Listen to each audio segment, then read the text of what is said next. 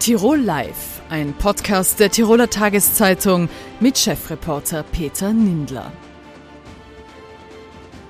Herzlich willkommen bei Tirol Live, dem Fernsehformat der Tiroler Tageszeitung. Am Wochenende startet die Fußball-Bundesliga in die Frühjahrssaison. Man glaubt es kaum, ich kann es Ihnen jetzt schon sagen, Temperaturen werden knapp über den Gefrierpunkt sein. Am Rasen in Wolfsberg, wo die WSG Tirol ihr erstes Spiel absolviert, wird es am Beginn plus drei Grad haben. Am Ende hoffentlich für die Wattener über 20 Grad mit einem Sieg. Platz fünf äh, vor dem letzten sechs Spielen im Grunddurchgang. Die Meister-Playoff ist zum Greifen nahe. Zuletzt musste man aber Top-Stürmer Nick Preletz ziehen lassen. Was heißt das für die WSG? Das frage ich jetzt Langzeittrainer Thomas Silberberger. Herzlich willkommen, Herr Silberberger. Ja, hallo, danke für die Einladung. Herr Silberberger, Nick Preletz, Kelvin Jeboa, Frioni, Anselm. In den vergangenen Jahren mussten Sie immer rochieren, müssen, mussten neue Spieler entwickeln. Geht Ihnen das nicht einmal auf so fußballerisch gesagt auf den Sender? Ja, es ist natürlich eine spannende Herausforderung. Ich glaube, du hast da den Baden Fredriksen noch vergessen. Fredriksen. Das war auch ein Topstürmer. Also wir haben jetzt äh, fast jährlich einen Topstürmer produziert. Baden Fredriksen 18 Tore, Frione 19. Jetzt der Prellitz war am besten Weg dazu, dass er auch wieder ein Topstürmer in Österreich wird. Aber das ist unser Los als kleiner Verein, weil wir unser, wir haben ja das geringste Budget in der Liga oder eins der geringsten Budgets der Liga. Und wir sind natürlich auch immer wieder, müssen wir schauen, dass wir Spieler kostenlos zu uns bringen, günstig zu uns bringen und dann auch, sobald sie einen Marktwert haben, irgendwo ist das auch dann eine Budgeterhöhung für uns. Und, und das, solange wir in dieser Rolle gefangen sind, Infrastruktur und Budget technisch in Tirol, werden wir immer wieder so Transfers machen müssen, weil, weil das natürlich auch die, die Zukunft vom Verein ist. Wenn man sich die Entwicklung der Spieler anschaut, oft hat man das Gefühl, so gut wie in Wattens sind sie nirgendwo. Äh, wenn man schaut, Thomas Sabitzer im Sommer letzten Jahres zum LASK, dann nach kurzer Zeit wieder zurück zur WSG. Äh, Jeboa von Italien jetzt nach Augsburg. Okay, Frioni ist verletzt in der Major Soccer League. Äh, ist da nicht das Gefühl, war es nicht lieber bei uns geblieben? Ja, ich habe nach wie vor einen sehr, sehr guten Kontakt zu diesen Ex-Spielern und der eine oder andere hat schon immer wieder äh, dann kundgetan, ob es keine Möglichkeit gibt, dass er nur einmal zur WSG retour kommt. Allerdings, äh, das ist dann ein Ding der Unmöglichkeit. Wenn dann der Marktwert in, in diese Höhen geht für diesen Spielern, dann sind wir aus dem Spiel. Wir können sie zu dem Marktwert bringen. Die Spieler das hat unisono jeder Spieler, was uns verlassen hat, hat gesagt, er hat sich noch nie so wohl gefühlt bei einem Verein wie bei der WSG in seiner ganzen Laufbahn. Und das ist äh, mit Sicherheit ein Gütesiegel für den ganzen Verein. Äh, der Spieler wird, kommt zu uns und der hat sofort das Gefühl, hey, die brauchen mich unbedingt und die wollen einfach, dass ich den nächsten Schritt in meiner Entwicklung mache. Und das liegt dann am Spieler selber. Ich sage immer, ich setze auf Pferd, aber reiten muss er dann definitiv alleine. Und bis jetzt haben wir eigentlich nur, fast nur Treffer gehabt in dieser, in dieser Ausrichtung. Allerdings kann auch einmal passieren, dass einer nicht so funktioniert. Aber nur einmal abschließend, die Spieler fühlen sich bei uns extrem wohl vom ersten Tag und denken auch immer wieder sehr, sehr gerne äh, an die Zeit zurück bei der WSG. Jetzt geht es am Samstag gegen WRC in Wolfsberg, in die erste Partie im Frühjahr. Ihr habt ja noch eine Rechnung offen. Im Tivoli gab es ja die 1 zu 3 Niederlage. Mit welchen Erwartungen fahren Sie nach Kärnten? Ja, das Hinspiel war eins der schlechtesten oder wenn nicht unser schlechtestes Spiel im Herbst. Äh, ja, die Erwartungen sind natürlich groß, für, ich glaube, für beiden Mannschaften, weil wenn man die Tabelle liest, das ist für uns und auch, glaube ich, für den WRC extrem richtungsweisend. Wir sind aktuell auf Platz 5, 7 Punkte vom WRC. Mit einem Sieg in Wolfsburg gehen wir auf 10 Punkte auf dem WRC. Die sind dann aus dem Rennen für die letzten fünf Spieltage und wir würden dem den ganzen, äh, der ganzen Geschichte einen Schritt weiterkommen. Wenn der WRC gewinnt, dann schiebt es wieder extrem eng zusammen zwischen Platz 8 und Platz, Platz 5 oder sogar wahrscheinlich Platz 4, wenn Rapid bei Sturm Graz verliert. Also ich glaube schon, dass das extrem richtungsweisend ist für, für beide Mannschaften. Sie sagen es richtungsweisend, das Frühjahrsprogramm unter Anführungszeichen ist ja in Wahrheit ein Hammer, wenn man sich, wenn man es von der Bundesliga her sieht, mit WRC und Alltag sind zwei Mannschaften, wo man sagt, ja, da sind sicher Siege drinnen, aber dann warten ja die Brocken, die Lask, Salzburg, Rapid und Sturm. Ist da die Meisterplayoff überhaupt zu schaffen? Mm, ich bin der Meinung, es ist definitiv zu schaffen, aber wir sprechen nicht täglich darüber, weil wir ganz genau wissen, es kann auch in die andere Richtung gehen. Wie du richtig gesagt hast, wir sind aktuell Tabellenfünfter und spielen gegen die vier Mannschaften vor uns in der Tabelle. Äh, wir haben jetzt 24 Punkte. Ich glaube, dass das reichen wird mit 31 Punkten, dass du ins Meisterplayoff heute heuer reinkommst. Das zeigt auch schon die Erfahrung der letzten Jahre, dass der, der Richtwert immer 30 Punkte war. Und das, glaube ich, ist auch heuer wieder äh, Richtwert. Ja, wir wir wollen natürlich in dieses Meisterplayoff, allerdings ändert nichts an der Zielsetzung Klassenheit. Es gibt zwei Wege zum Klassenheit. Es gibt den Weg über, den ganz schwierigen Weg über die Qualifikationsrunde, haben wir letztes Jahr geschafft, mit Souveränität. Oder die Meistergruppe, dann hast du halt Mitte März schon das Ganze fixiert. Allerdings, ich warne davor, nur vom, von der Meistergruppe zu reden, weil da gibt es ein warnendes Beispiel. Letztes Jahr die, die SV Ried, die war nach dem Grunddurchgang als siebter 16 Punkte von Tabellenletzten und dann aufgrund der Punkteerhöhung, aufgrund vom Modus, und ich dann im, am letzten Spieltag für 15 Minuten in der zweiten Liga. Also es ist ein extrem gefährlicher Modus und unser einziges Ziel ist der Klassenhalt. Wir reden nicht dauerhaft von der, von, von der Meistergruppe, wir reden in Worten vom Klassenhalt. Wenn man es auf den Punkt bringt, für die Meistergruppe werden dann sieben Punkte notwendig. Derzeit hat man 24, also zwei Siege, Alltag, WRC und dann von den Großen, wenn man trotzdem drüber redet, doch noch den einen oder anderen Punkt schnappen. Geistert das nicht trotzdem im Hinterkopf immer mit? Äh, natürlich, die, das ist ganz klar, da rechnet ja jeder, wobei ich, ich sage, dass ich mal äh, als Trainer der WSG mit Sicherheit mehr ausrechnen, weil ich der Meinung bin, wir haben im Herbst zum Schluss eine super Mannschaft gefunden, wir haben das System adaptiert, wir haben das System umgestellt und schau dir die aktuelle Rückrundentabelle an, da sind wir Tabellenführer von Red Bull Salzburg und unser erstes Heimspiel hat es dann gleich in sich gegen Red Bull Salzburg. Also ich glaube schon, dass wir dass wir nach vorne schauen, wollen, wir wollen uns entwickeln, sprich, und wenn, wenn du dich entwickeln willst, dann musst du auch mal gegen jemanden, der was vor in der Tabelle steht, gewinnen. Und das ist mit Sicherheit unser Ziel, dass wir, dass wir so viele Punkte wie möglich machen. Wie schaut es mit dem Kader aus? Man hat ja jetzt gehört oder auch gelesen, bei uns in der DD, Skribo ist wieder fit nach seiner Verletzung gleich zu Beginn der Herbstsaison. Können Sie aus dem Vollen schöpfen im Kader? Aktuell ja, es ist äh, äh, tolle Entwicklung in der Mannschaft passiert. Wir haben aktuell keinen einzigen Verletzten.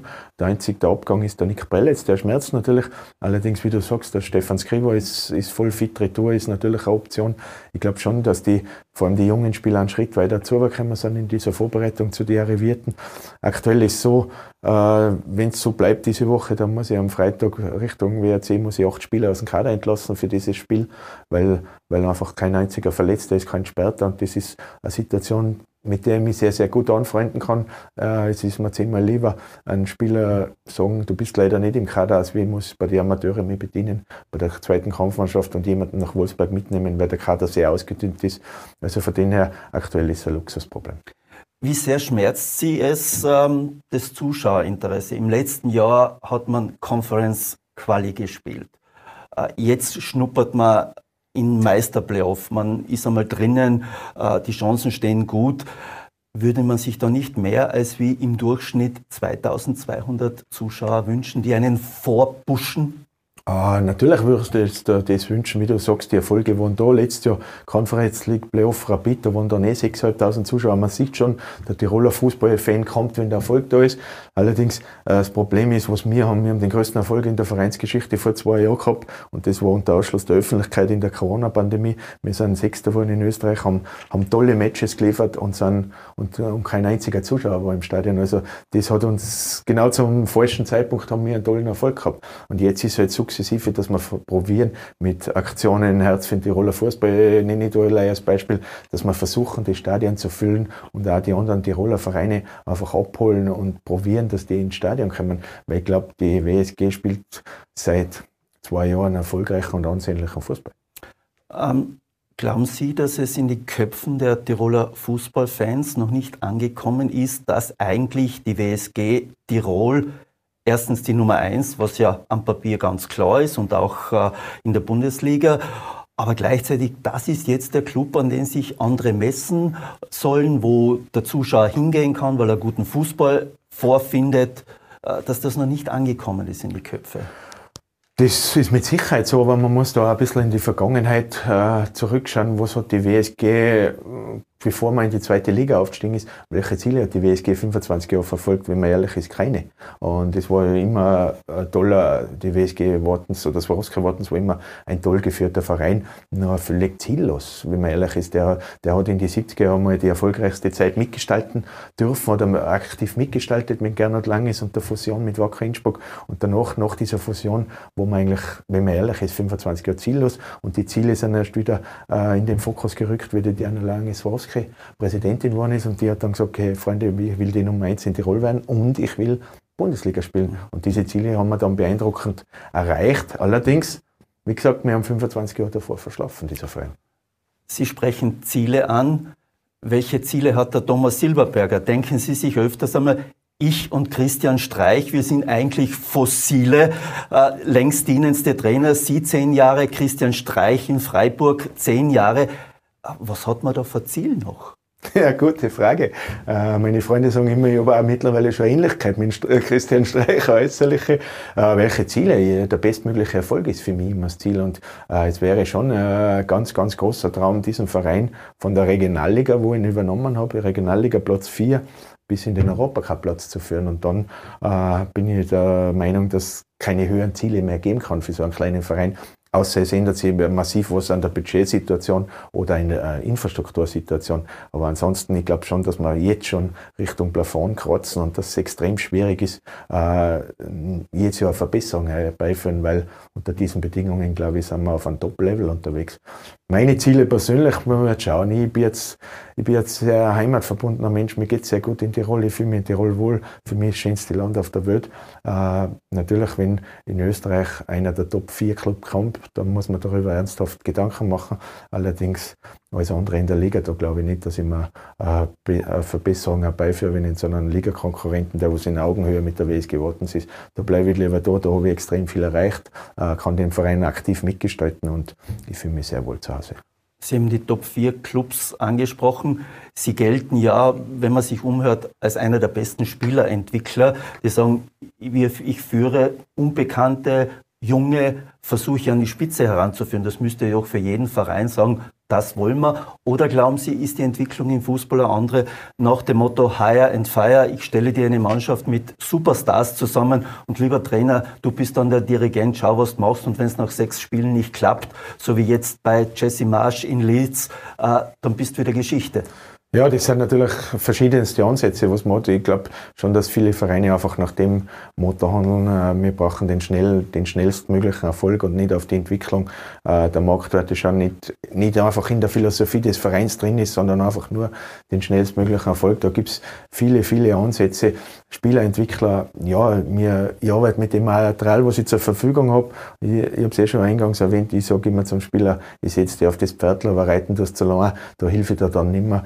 Und die Spieler, glaube ich, zahlen dieses Vertrauen dann schon mit extremen Leistungen zurück, wie man die letzten Jahre unserer Topstürmer sieht. Aber nicht nur die Topstürmer, sondern generell die Spieler haben sie, haben sie toll entwickelt und sie haben, haben eigentlich unser Vertrauen im Verein. Und ja, unser Ansatz im Verein ist der, dass wir mit jungen Spielern arbeiten wollen und die entwickeln. Äh, was anderes wäre es, wenn ich bei Bayern München bin, da brauche ich sofort eine schlagkräftige Mannschaft, weil da geht es nur um Titel und sonst haben sie gar nichts. Wie geht es aus am Samstag? Ich glaube, dass wir schlagkräftig sind. Es wird ein absolutes Match auf Augenhöhe. Aber ich bin von meiner Mannschaft überzeugt, weil wir einen sehr, sehr guten Spirit drin haben, weil wir sehr, sehr gute Spieler haben. Und ich glaube schon, dass wir um das eine Tor am Samstag besser sein werden. Wie sehen Sie das vielleicht zum Abschluss, dass man, wenn man am Vormittag findet, die Damenabfahrt in Courchevel statt, am Nachmittag spielt ihr am Rasen in Wolfsberg. Rasen gefroren, ist das die größte Herausforderung? Ja, es ist die Umstellung. Die, die größte Herausforderung ist die Umstellung. Äh, wir in Tirol mit jetzt, wie du sagst, gefrorener Rasen. Wir haben in Tirol nur die Tivoli-Fläche äh, und da können wir nicht rauf zum Training die was äh, mit Rasenheizung ausgestattet ist. Die größte Umstellung ist Kunstrasen auf, auf Naturrasen. In Wolfsberg, der, der Platz ist tiptop, weil er mit Rasenheizung versehen ist. Und wie gesagt, das ist einfach, jeder, der was selber mal Fußball gespielt hat, weiß, dass Kunstrasen und Naturrasen zwei verschiedene Sportarten sind. Ja, dann hoffen wir, dass trotz Energiekrise die Wolfsberger die Rasenheizung eingeschaltet haben, dass es ein gutes Spiel gibt. Wir wünschen natürlich drei Punkte, dann hätten wir von die sieben auf die 31 hätten wir schon drei geschafft. viel Glück und drei Punkte. Vielen Dank, Thomas Silberberger. Danke und nochmal danke für die Einladung. Jetzt vom grünen Rasen auf das Politparkett, wobei uns der Sport ein wenig erhalten bleiben wird. Seit mehr als 100 Tagen ist Georg Donauer Landeshauptmann Stellvertreter. Begonnen hat es gleich mit der Flüchtlingskrise, mit zu wenigen Unterkünften in Tirol. Die Herausforderungen sind geblieben, jetzt die Nachweben von der nordischen Ski-WM in Seefeld, die Herausforderung der Neubau des MCI in Innsbruck und das Tempo bleibt hoch.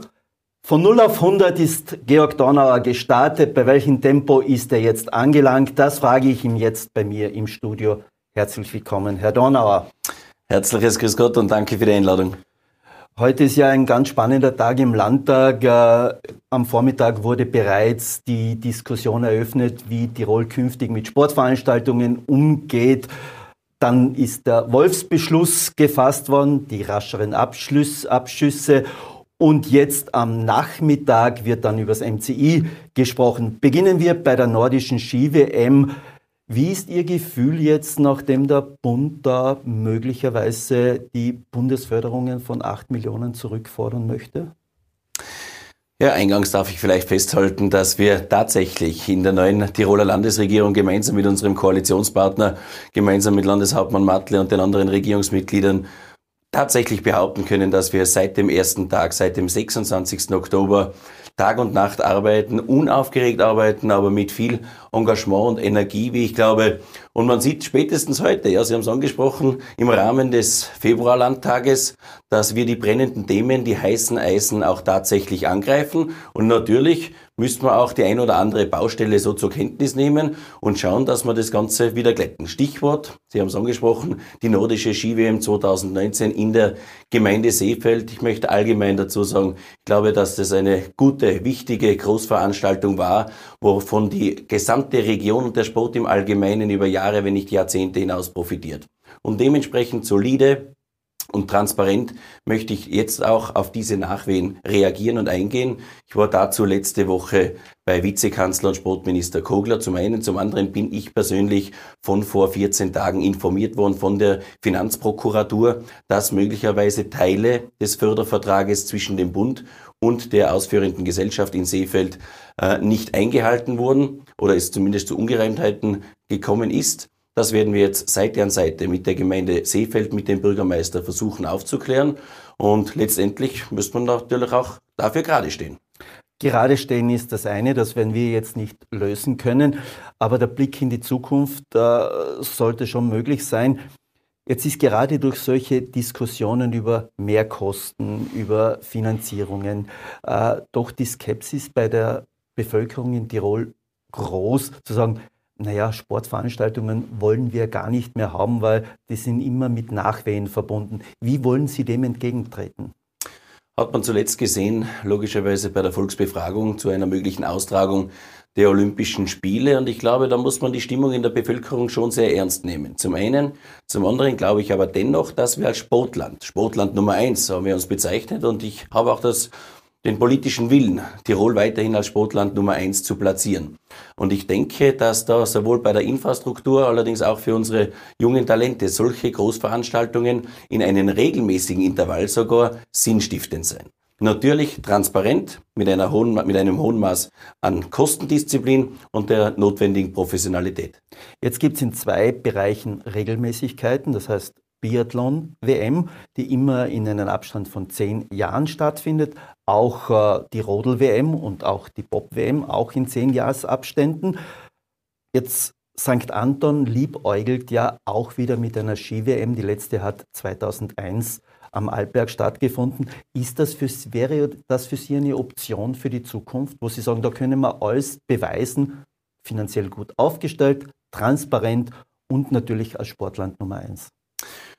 Genau an diesem Beispiel St. Anton sieht man, wie man es richtig machen kann. Ich glaube, man sieht, dass man in die letzten 20 Jahre massiv profitiert hat von dieser Austragung der Weltmeisterschaften im Jahre 2001. Zum einen Stichwort Bahnhof und ähnliche, äh, äh, ähnliche Zugewinne buchstäblich und Errungenschaften für die Gemeinde St. Anton und die gesamte Region.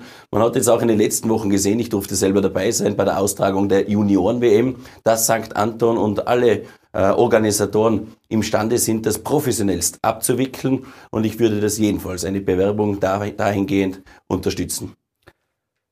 Von St. Anton in die Landeshauptstadt, äh, da steht ja noch nicht das neue MCI, aber wir diskutieren seit Ende der Nullerjahre, sage ich mal seit 2007, 2008 darüber.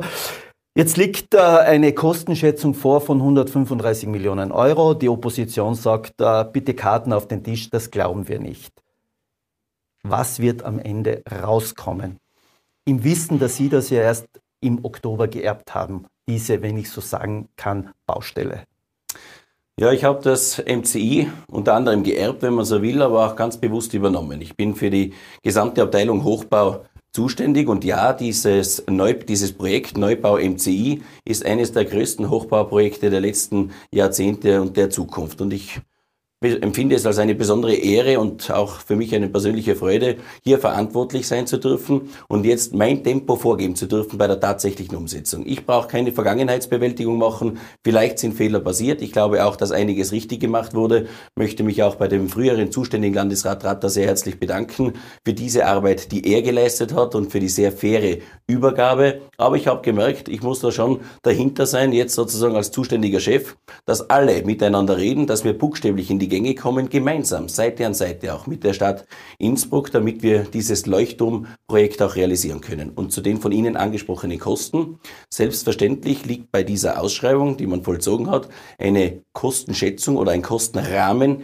zugrunde. Und das stammt aus dem Jahr 2019.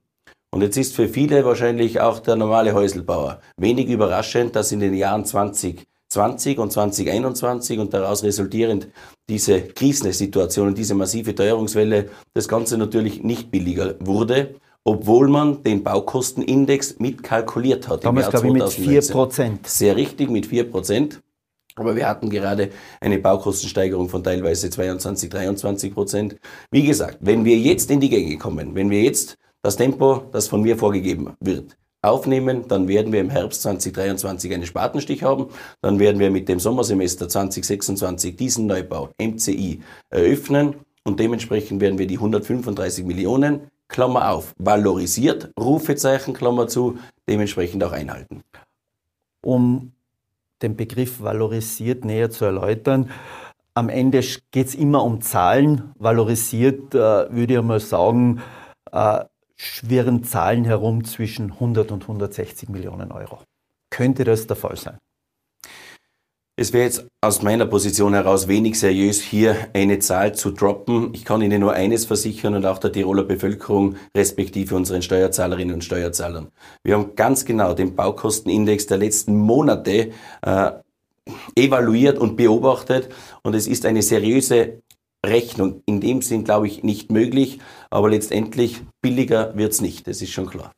Aber das heißt, Sie werden jetzt alle Partner Stadt Innsbruck, äh, MCI, Rektor Altmann, äh, es geht ja auch um den Bund, der ja Ablösen verlangt, äh, sagen, so, wir müssen in die Gänge kommen, weil sonst können wir wahrscheinlich die Kosten nicht einhalten oder nicht einmal die valorisierten Kosten, weil jeder Baustart, jedes Jahr Verzögerung kostet einfach mehr.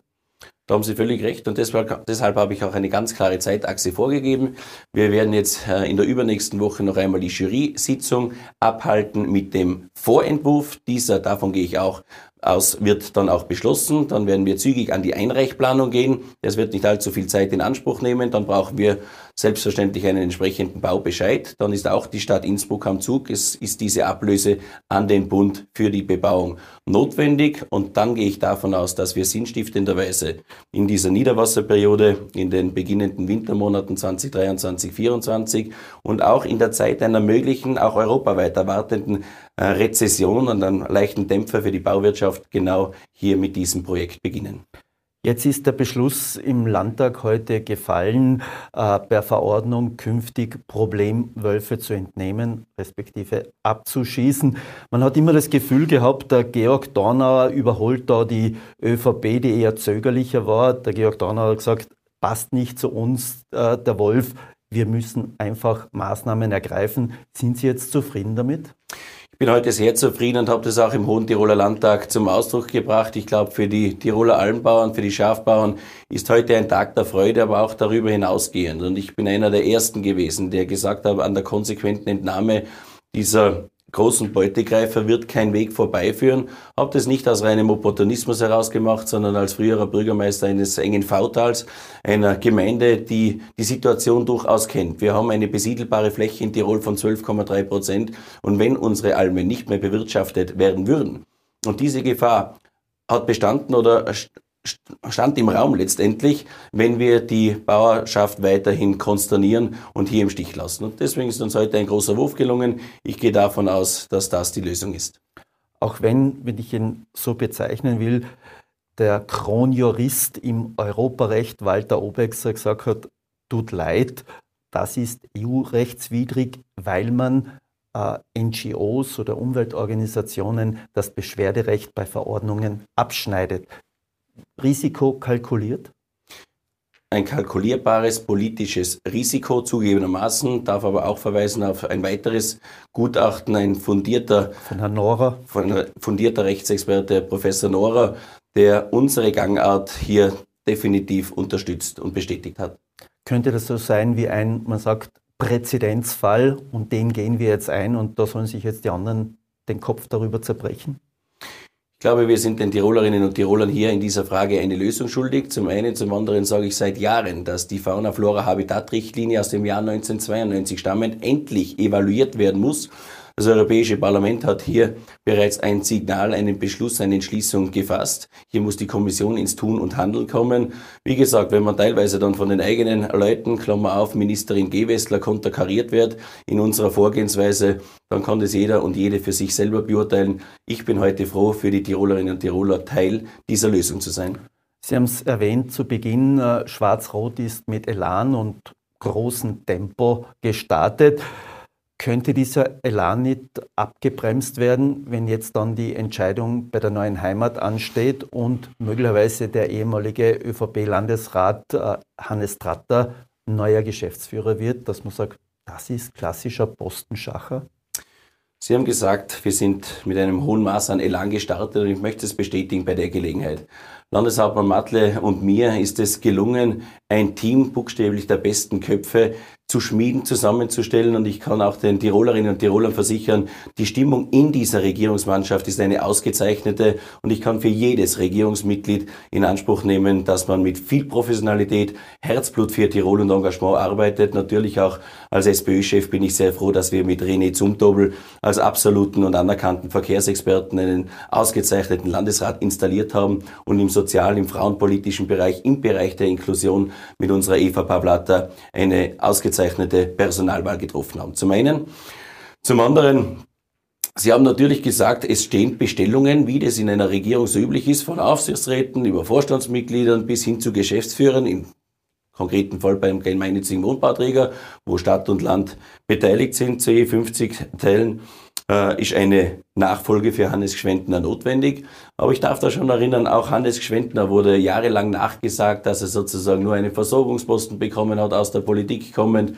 Aber ich glaube, er ist das beste Beispiel, der auch deutlich bewiesen hat, dass er die Geschäfte ausgezeichnet führt, dass er die neue Heimat zu einem der erfolgreichsten gemeinnützigen Bauträger österreichweit gemacht hat, mit einem hohen Fleiß, Engagement und den guten Draht hin zu den Gemeinden, weil letztendlich braucht man die Grundstücke und die Partnerschaft der Gemeinden in den letzten zehn, elf Jahren einen ausgezeichneten Job gemacht hat.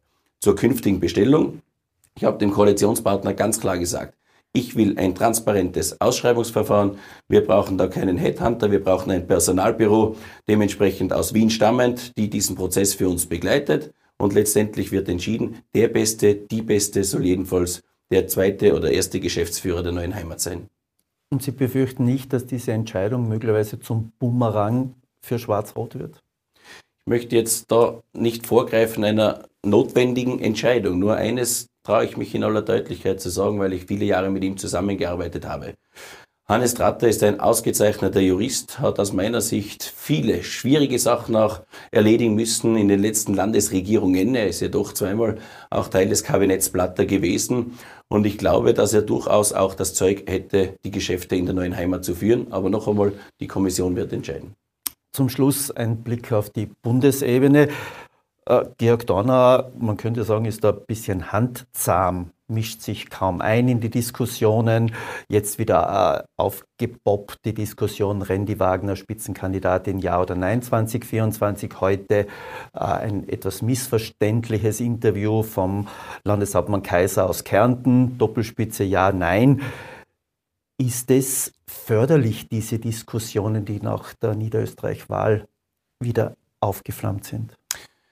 Ganz und gar nicht und ich weiß auch nicht genau, wer das immer wieder befeuert. Zugegebenermaßen, die Medien schreiben sehr gerne darüber und das ist abträglich, abträglich für die gesamte Demokratie letztendlich, weil wir sehen schon, wer von diesen vermeintlichen innerparteilichen Kalamitäten letztendlich auch mit profitiert. Das ist die Freiheitliche Partei. Und das will ich ehrlich gesagt nicht. Ich melde mich bei jedem Präsidium immer zu Wort, konstruktiv, aber ich werde mich sicher nicht an diesen medialen Äußerungen oder Einschätzungen beteiligen. Wann muss dann definitiv eine Entscheidung fallen, wer die SPÖ in die Nationalratswahlen führt?